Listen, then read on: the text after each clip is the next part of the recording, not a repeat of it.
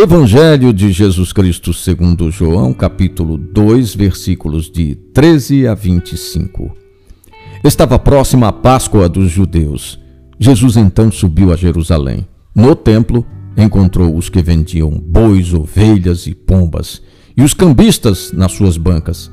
Então fez um chicote com cordas e a todos expulsou do templo juntamente com os bois e as ovelhas, jogou no chão o dinheiro dos cambistas, derrubou suas bancas e aos vendedores de pombas disse: Tirai daqui essas coisas, não façais da casa de meu pai um mercado.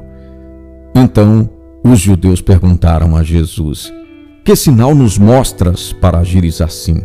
Jesus respondeu: Destruí este templo, e em três dias eu o reerguerei.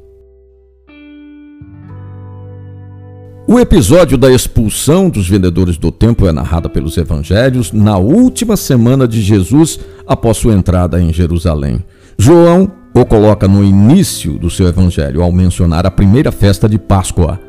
Os três narradores do evangelho concordam no núcleo da narrativa. A atitude de Jesus não é vista em nenhuma outra parte do evangelho. Parece até não corresponder à sua biografia. Isso supõe um motivo muito grave. O Templo de Jerusalém era a referência maior na espiritualidade dos judeus, mas, ao longo do tempo, foi privatizado pela elite religiosa e transformado numa grande feira dirigida por ladrões. Surpresos, pedem um sinal da autoridade de Jesus. O sinal virá em três dias, com sua morte e ressurreição ao terceiro dia.